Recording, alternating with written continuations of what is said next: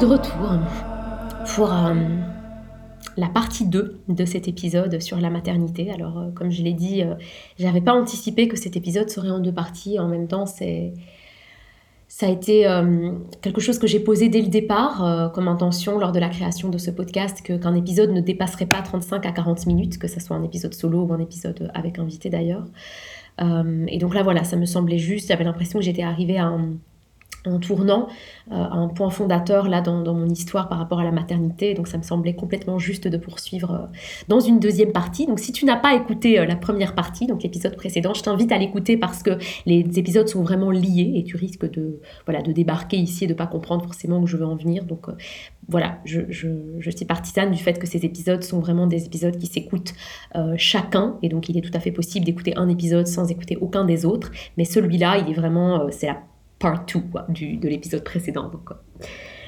Donc, voilà. Alors, euh, je suis arrivée à cette étape, comme je te dis, où je suis passée de l'oubli au réveil. Et je me suis rappelée euh, de tout ce que j'avais enfoui.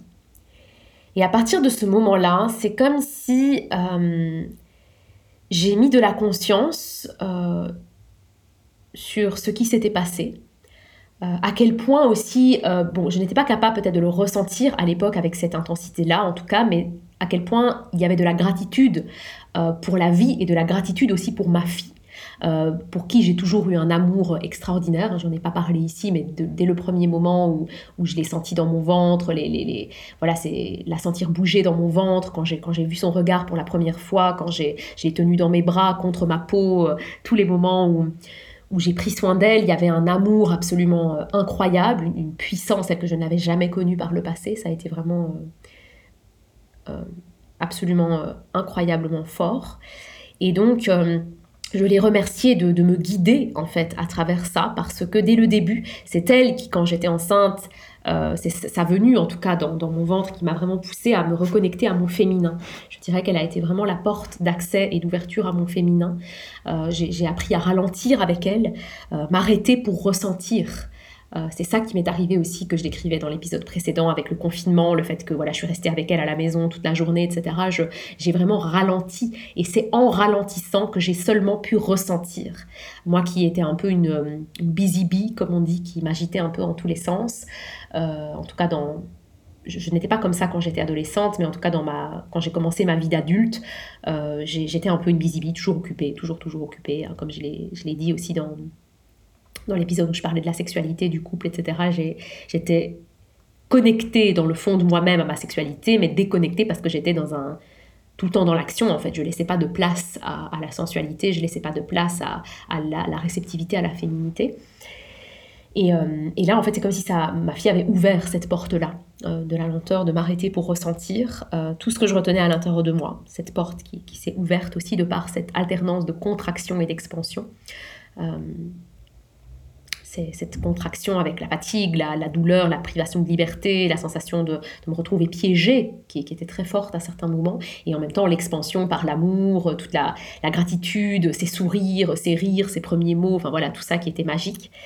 Et, euh, et, à partir de là, elle m'a vraiment guidée en fait sur un chemin euh, de de me montrer à chaque fois quelle était la prochaine étape. Et en fait, ça, j'en parlerai un petit peu après, mais j'ai eu un moment donné, quand elle était un peu plus grande, où j'ai eu une grosse difficulté avec elle au niveau de la pose des limites.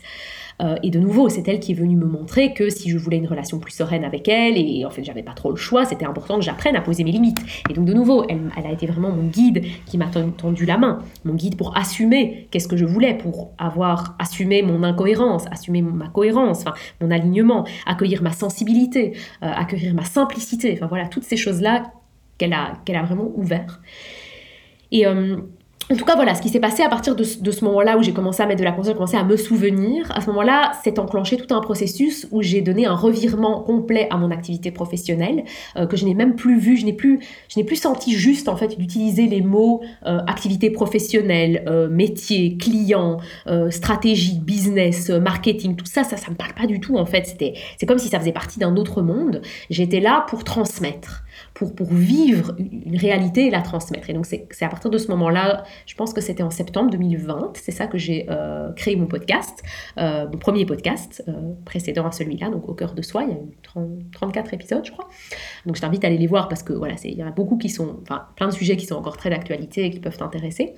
donc j'ai créé ce podcast-là, j'ai créé une newsletter avec un format très intimiste, j'ai commencé à faire beaucoup de partages par écrit sur les réseaux sociaux, comme m'autoriser aussi à à, sortir de mes carnets tous les textes et toute l'écriture qui faisait vraiment partie de ma vie. Euh, j'ai animé des cercles de femmes.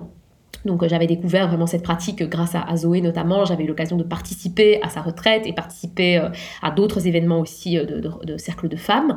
je me suis formée aussi avec Aurore Widmer à la facilitation de cercles et donc j'ai commencé à ouvrir mes propres espaces en ligne évidemment, puisque voilà c'était plus pour moi plus pratique. Et puis il y a eu aussi la deuxième vague de confinement, etc. Et donc j'ai fait tout ça. Et tout ce processus en fait a été vraiment très beau parce que ça m'a à la fois euh, j'ai l'impression que ça m'a vraiment tenu la main. C'était, c'était les espaces dans lesquels je me sentais bien, dans lesquels je me sentais vivant, dans lesquels je me sentais heureuse. Et euh, parfois, c'était très dur de revenir justement à ma réalité de, maman. Surtout que j'étais, je sentais que c'était plus du tout euh, quelque chose qui était complètement dysfonctionnel. Hein. J'en ai déjà parlé dans mon couple et que j'étais à deux doigts de, de, que tout ça s'arrête en fait. Et euh, donc ça, ça a été très très difficile. Et donc ces espaces-là ont, vraiment été ma, ma soupape en fait, mon, air. c'était vraiment nécessaire pour moi.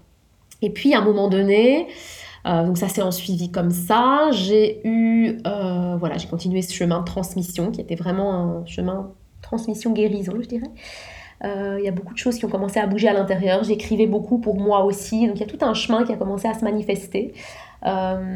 et puis j'ai eu une impulsion en fait de rejoindre un espace collectif euh, avec une femme qui s'appelle Céline Bourra. C'était un espace qui s'appelait Le Beau à l'œuvre, qui était tenu par Céline Bourra, euh, avec deux autres femmes, dont euh, voilà, qui ont fait partie de ce collectif. Et, et l'idée était d'entrer dans ce collectif pour mettre au monde une œuvre au bout des neuf mois d'accompagnement. Et en fait, j'ai senti que c'était absolument juste de faire ça sur mon chemin. J'ai senti que c'était nécessaire, qu'il y avait quelque chose d'énorme qui avait besoin de sortir de moi.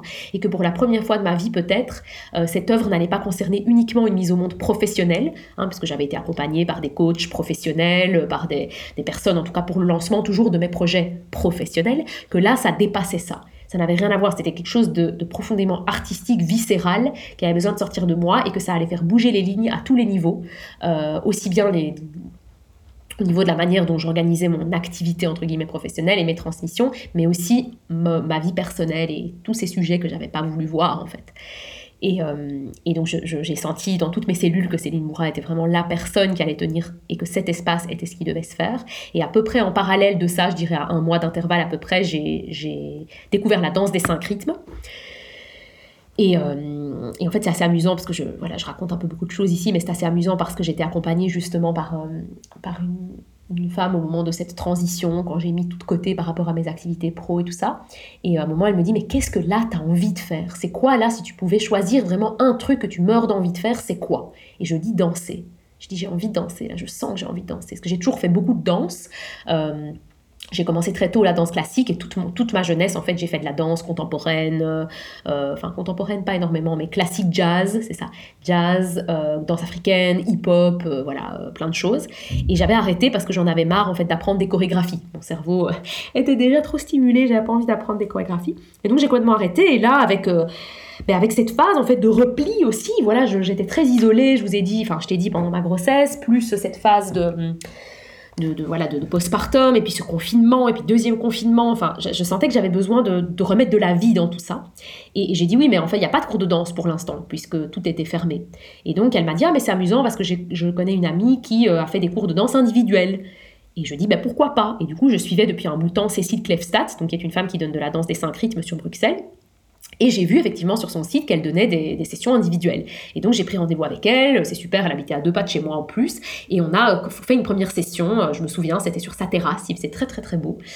Et, euh, en fait c'est comme si je, souris, je, souris doucement en, me revoyant la Tatiana là qui est allée, c'était en... Je pense que c'était en juillet 2000... Ouf, j'essaie de me rappeler, juillet 2021 je pense, quelque chose comme ça, juin ou juillet 2021.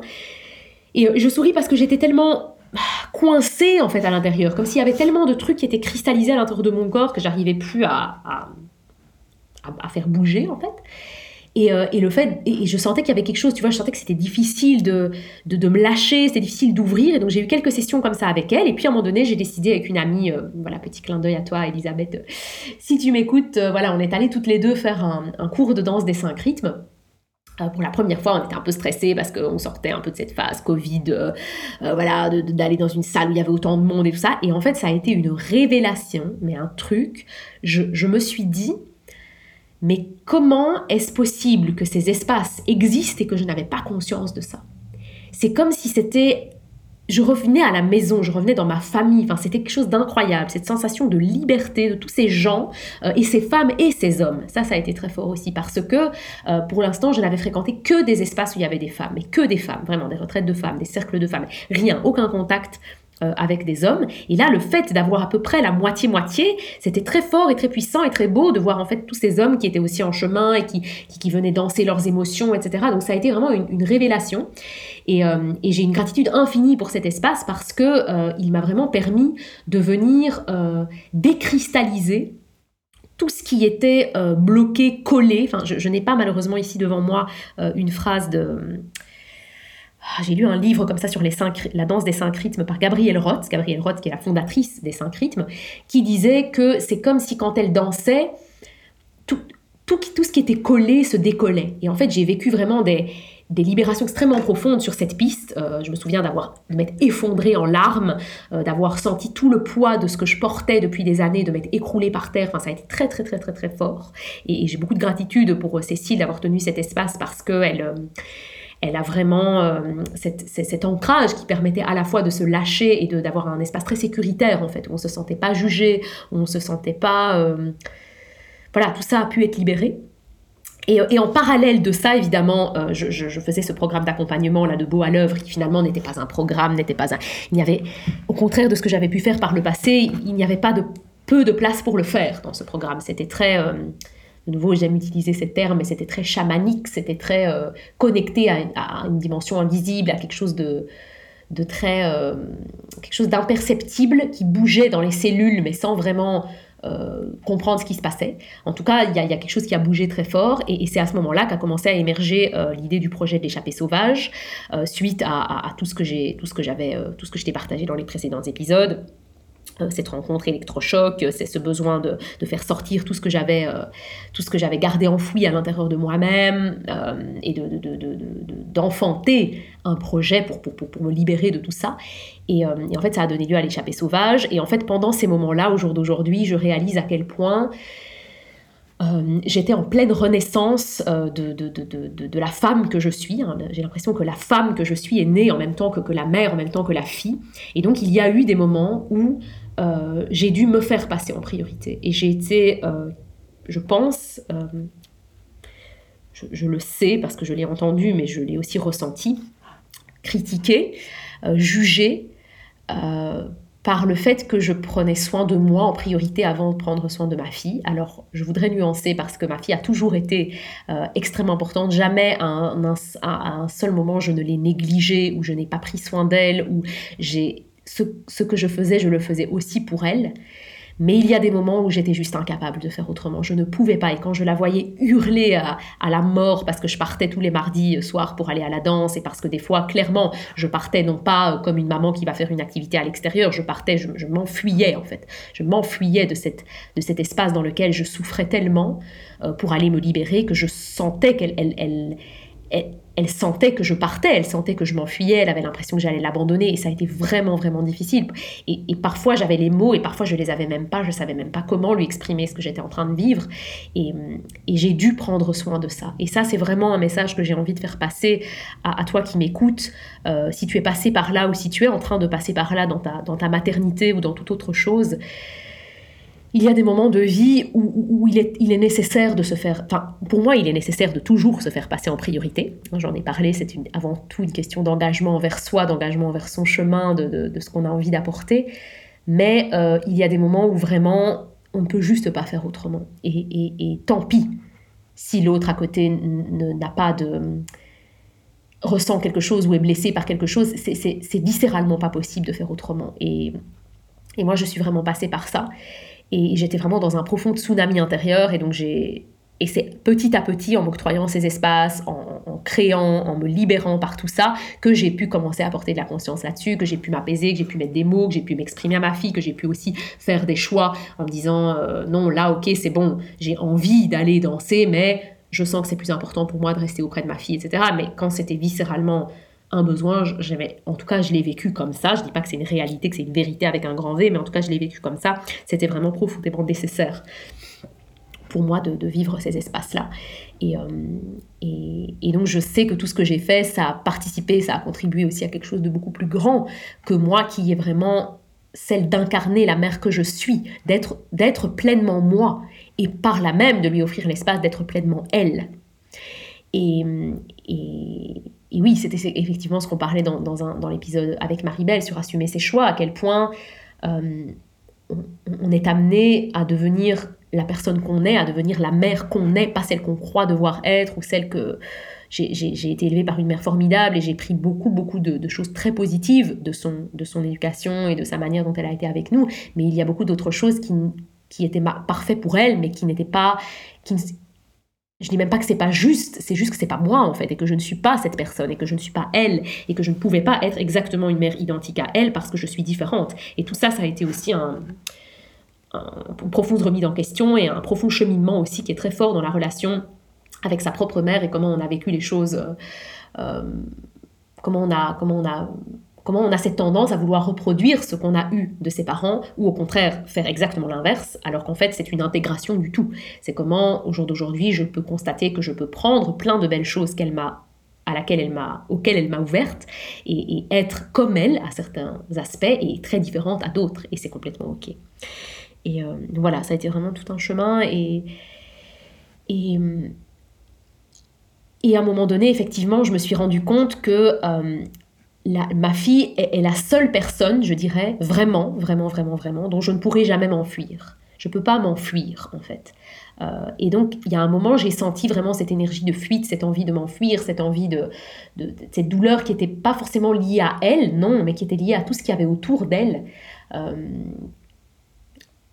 et, en fait, j'ai réalisé que ça, ne pouvait que m'encourager à progresser, à m'aligner à un niveau tel que j'avais pas besoin de m'enfuir, que je peux aimer rester, parce que j'ai créé une réalité qui est alignée pour moi. Et me rappeler que ma fille m'a choisi pour une raison. Hein, je le partageais dans un épisode précédent, euh, que pour moi j'avais cette conviction, en tout cas c'est une croyance que je porte, que, que notre âme est a choisi ses parents, a choisi cette réalité. Et donc ma fille s'est incarnée avec moi comme maman, avec son papa comme papa, pour une raison. Et que c'est vraiment un maître, un guide qui sait, elle sait que j'étais prête à devenir maman. Elle a toujours été là à chaque instant pour me montrer la voie. Et, je me souviens de ces mots euh, de Fanny Paulet, Fanny Paulet euh, avec qui j'ai suivi une formation sur la parentalité qui s'appelle Pionnière, euh, très en lien avec les valeurs de ce podcast, qui, qui, disait que les enfants sont un baromètre de notre cohérence, de notre alignement. Et en fait, je l'ai vu quand ma fille a grandi, à quel point toutes les, quand elle se mettait dans des énormes colères ou qu'on a eu des, conflits aussi par rapport à, certaines choses, à quel point ça me montrait en fait en miroir, de nouveau ce fameux effet miroir, à quel point j'étais pas alignée, à quel point j'étais pas cohérente, à quel point je, disais non à quelque chose alors que tout mon être voulait dire oui, mais que je disais non parce que je pensais que c'était la norme de dire non. J'avais peur d'être jugée par les autres, j'avais peur de paraître pour une mère bizarre, j'avais peur. Et en fait, elle m'a vraiment, et elle m'encourage encore aujourd'hui, je suis encore en chemin, à... Euh, à vraiment m'aligner avec qui je suis profondément. Et ça, c'est extrêmement important. Et, cette mère que je suis n'est pas n'est pas une autre mère, c'est moi. Elle m'a choisi moi comme maman, pas une autre. Elle m'a choisi avec mes failles, elle m'a choisi avec mes blessures, et j'ai de, oui, j'ai l'émotion qui vient quand je le dis là, vraiment. Euh, elle m'a choisi avec avec toute ma lumière et avec toutes mes ombres aussi. Et c'est un, ouais, je me sens vraiment émue. C'est euh, c'est c'est quelque chose que je vois chez tellement de mamans, cette, envie, on a toutes en tant que maman, cette, cette envie profonde d'être la meilleure maman pour son enfant et de... C'est pas vraiment une perfection, mais en tout cas d'être au mieux en fait de soi, et, parfois on l'est pas, on l'est pas en fait, et, et c'est ok. Et c'est ok aussi, et, notre enfant est, là aussi pour nous accompagner là-dedans. Alors je dis pas que notre enfant est là pour supporter tous nos... Donc c'est pour ça que moi quand j'ai vécu vraiment des émotions très compliquées, je sentais que j'avais besoin d'aller dans un autre espace pour vivre ces émotions, parce que parfois les vivre trop auprès d'elle, c'est pas forcément bénéfique non plus. Euh, mais en tout cas, c'est... Oui, notre enfant est, tout, est à accueillir en fait de qui on est et on, est en chemin, on, est en chemin et, on n'a pas besoin d'avoir libéré ses failles et d'avoir libéré ses ombres. De toute façon, on n'y arrive jamais vraiment pour être une bonne maman et pour être la maman que notre enfant a choisi qu'on est et c'est valable pour un papa aussi. Et, euh, et au jour d'aujourd'hui, je je, suis encore accompagnée. Là maintenant, j'ai mis en pause pour l'instant parce que j'ai déjà eu pas mal de sessions. Donc maintenant, je suis vraiment en train d'implémenter les choses. Mais j'ai été accompagnée aussi par une coach parentale, Marie, euh, Marie Coget, euh, qui m'a vraiment, euh, qui est sur Bruxelles, qui m'a vraiment énormément aidée. Enfin, sur Bruxelles, en Belgique en tout cas, qui m'a vraiment énormément aidée à, implémenter des changements concrets pour, pour, pour, apprendre, comme je l'ai dit tout à l'heure, à poser mes limites, à assumer qui je suis, à, à m'autoriser en fait à être la mère que j'avais envie d'être et à à m'autoriser aussi à reprendre cette posture de mère, euh, parce que je crois que c'est ça qui est difficile aussi en tant que parent, c'est que euh, surtout quand on est dans une éducation bienveillante, qu'on a envie d'accompagner notre enfant, qu'on se dit finalement qui suis-je pour je ne suis pas supérieur à mon enfant, je ne suis pas là pour, euh, pour lui donner des règles, on a tendance alors à à, perdre cette posture de parent qui est quand même nécessaire et l'enfant a besoin de sentir qu'il y a quelqu'un en face qui sait ce qu'il fait, qui a confiance, qui, qui tient la route entre guillemets. Et du coup j'ai dû travailler aussi sur cette posture de maman pour, euh, pour, euh, voilà et j'ai beaucoup de gratitude en fait d'avoir fait tout ce chemin-là, beaucoup de gratitude aussi pour mon compagnon qui finalement euh, mais voilà, moi j'étais allée le voir au Canada après qu'on se soit rencontrés, puis lui est venu vivre plusieurs mois en Belgique, lui n'a pas d'enfant, c'était assez nouveau pour lui aussi de, vivre une réalité du quotidien avec une petite fille. Euh, qui, plus est a été souvent malade. Enfin voilà, il y a eu pas mal de choses un peu compliquées, remuantes. Et, ça a été beau en fait de, le voir de nouveau être cet élément extérieur à la situation, voir à quel point je, je m'éteignais en fait, je, à quel point je me laissais. C'est pas que je me laissais faire, mais c'est que je pensais que je devais être une sorte de mère sacrificielle euh, pour ma fille faire tout ce qu'elle voulait euh, euh, et m'éteindre en fait. Et, avec énormément d'amour, énormément de bienveillance et un regard extérieur, il a pu me dire écoute là ça me fait mal en fait de te voir comme ça, ça me fait mal de voir à quel point tu te, tu te, tu te, je ne sais plus comment il a utilisé, quel terme il a utilisé, mais euh, je trouve plus, tu ne te respectes pas en fait. Et donc ça, a été vraiment un électrochoc aussi pour moi de, me rendre compte de ça et ça qui a amorcé ce travail avec cette coach parentale, de me dire en fait si je ne me respecte pas, eh ben quel exemple aussi je lui donne de ne pas d'être c'est ok de pas se respecter donc aujourd'hui quand il y a des situations où je sens de nouveau que je retombe dans parce que bon les enfants sont très forts pour ça hein, vous poussez euh, au bout de vos retranchements et vos limites ou de nouveau je me mets à me à me sacrifier, à faire des choses qui sont pas du tout alignées, je, lui parle en fait et je lui explique, je dis écoute non, ça c'est pas pas ok, c'est important que tu sois bien. Elle, s'appelle Laura, ma fille. Je dis Laura, c'est important que tu sois bien, c'est important que qu'on fasse des choses qui sont justes pour toi, mais c'est aussi important que ça soit juste pour moi. C'est pas normal que maman doive rester jouer pendant trois heures au bébé euh, et que je m'oublie et que je m'efface là-dedans si j'ai pas envie de le faire. Alors oui, euh, on a trouvé des, alternatives où on fait chaque fois un jeu, chacune va alterner sur le choix, euh, où on trouve des activités qui nous plaisent à toutes les deux. Ou... C'est comment je, je, l'invite aussi dans mon monde et dans ma réalité. C'est la même chose que je discutais par rapport au couple, c'est comment on peut arriver à se faire confiance suffisamment et à avoir confiance dans ce qu'on aime, dans ce qui nous fait vibrer, dans ce qui est juste pour nous et inclure ses enfants là-dedans aussi.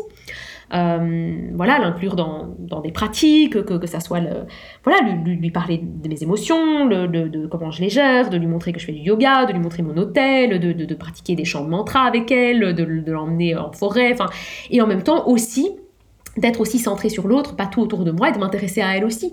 J'ai remarqué par exemple que ces jeux, c'est vraiment l'espace dans lequel elle va euh, revivre les situations qu'elle a vécues quand elle est à l'école, euh, et donc j'apprends beaucoup de choses en fait en jouant avec elle et en l'observant. Donc c'est si je m'arrête au truc, oh non moi j'aime pas jouer en fait, euh, je, je vais jamais jouer avec elle, ben non, il y a aussi un apprentissage que je peux avoir avec ça et et donc voilà, donc je, sens que je suis vraiment en chemin par rapport à tout ça. Et aujourd'hui, je dirais que euh, je, continue à, vraiment voir ma fille comme ce maître, ce guide qui me montre la voie, qui me montre le chemin, tout en, travaillant de...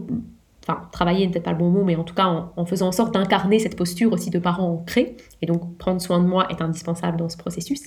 Euh, et le, processus d'écriture de livres que je suis en train de faire apporte aussi beaucoup de baume et de pardon aussi, je dirais de pardon sur les, phases où j'ai pu ne pas être cette mère telle que je voulais être, où j'ai pu crier, où j'ai pu hurler, où j'ai pu me mettre dans des états absolument incroyables, où j'ai pu dire des choses qui n'étaient pas, qui pas ce que je pensais vraiment.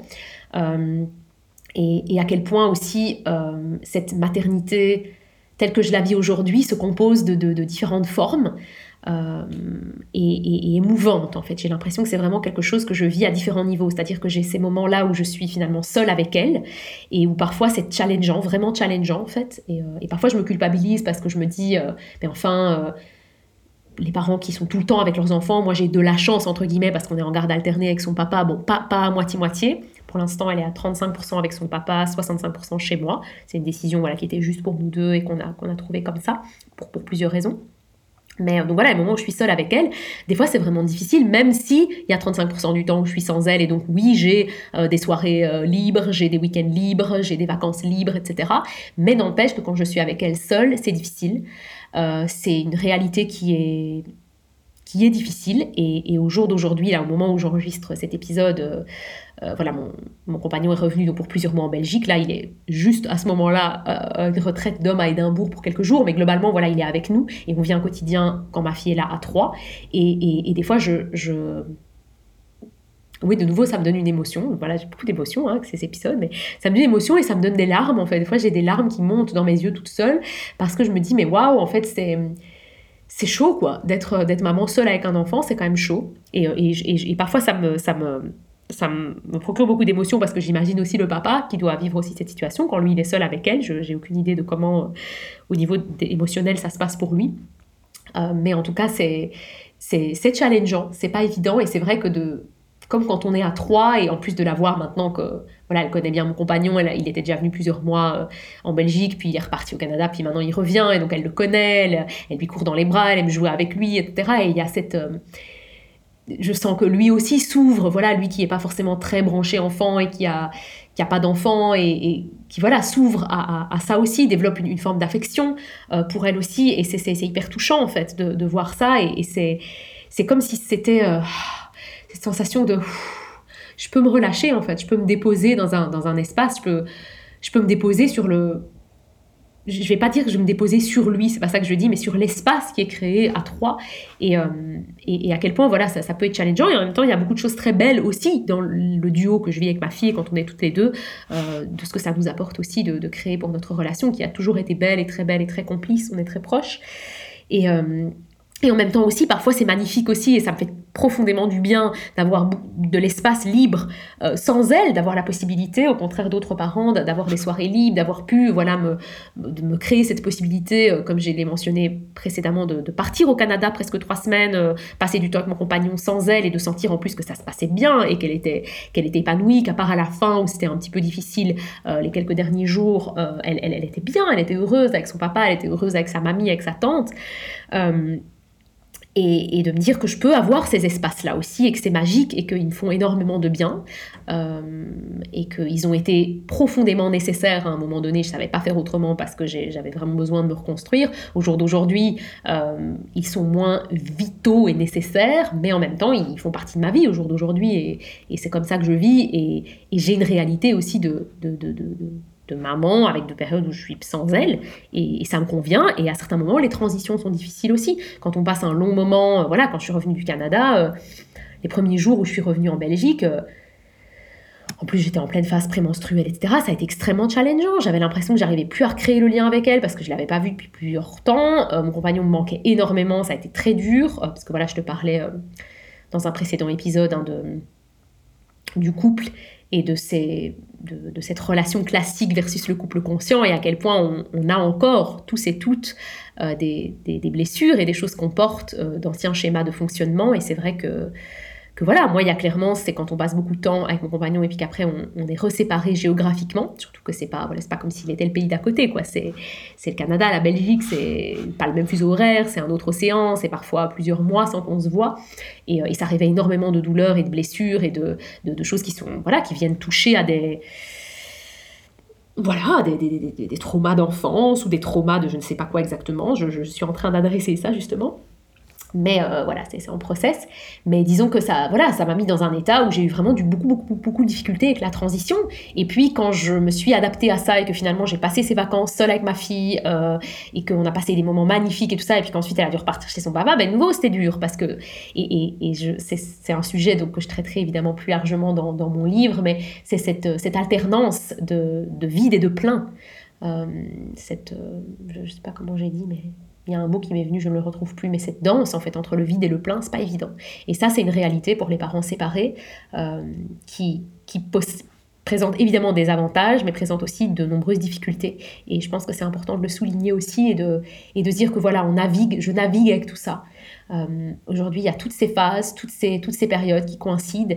Et, euh, et en tout cas, ce qui m'importe le plus, c'est de savoir qu'on est en chemin, euh, que je suis en chemin de plus en plus aligné à qui je suis, à ce qui est juste pour moi, et que ma fille, l'amour que je lui porte et le et le, rôle de guide et de maître qu'elle joue pour moi euh, représente vraiment un baromètre en fait pour me montrer à chaque instant où j'en suis dans mon alignement, quelles sont les prochaines étapes à poser, et, euh, à quel point ben, le fait de la voir épanouie et de voir que c'est une petite fille rayonnante, souriante, et qui, qui bien sûr porte euh, des blessures comme tous les enfants, d'attachement, de, de, séparation, etc., mais qui, qui est une petite fille globalement épanouie, qui, va vraiment bien, qui, qui rayonne, qui est éveillée, c'est beau à voir et, de sentir que voilà, je, je sentir tout l'amour qu'elle a pour moi aussi, que je peux m'autoriser à recevoir et, de savoir que ben voilà, c'est un chemin, euh, on apprend chacune, chacun apprend euh, en faisant et que voilà, c'est avec cette revenir à cette posture d'humilité tout en restant ancré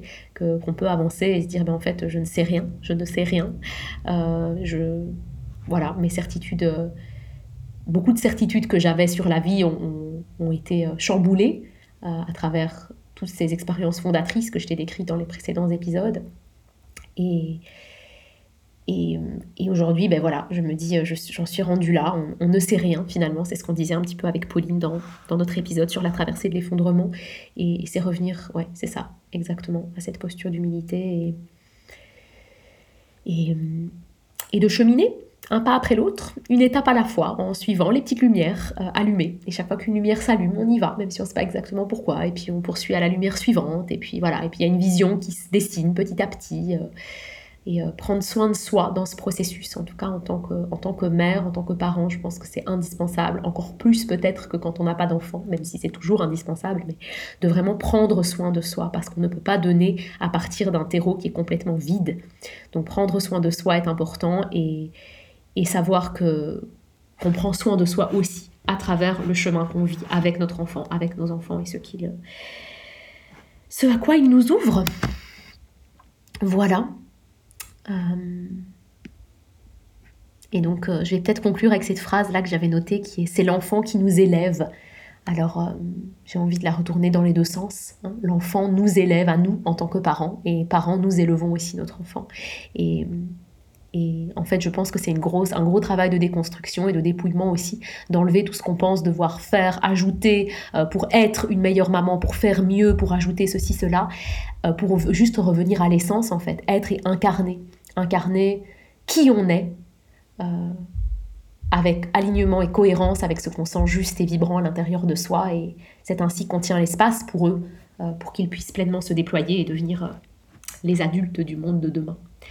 Euh, et être qui on est, c'est et, être en chemin vers cet alignement, c'est aussi accueillir et accepter toutes les choses qui sont encore pas alignées, qui sont mais qu'on n'arrive pas encore à changer, euh, toutes nos failles, toutes nos imperfections, toutes ces qui font partie de notre humanité et qui ne sont pas à gommer. Nos enfants ne veulent pas qu'on gomme tout ça. Nos enfants veulent nous voir, euh, sont là, nous ont choisis pour, pour tout ce qu'on est. Donc voilà, rappelons-nous ça et, et laissons infuser ces, mots en chacun et chacune de nous.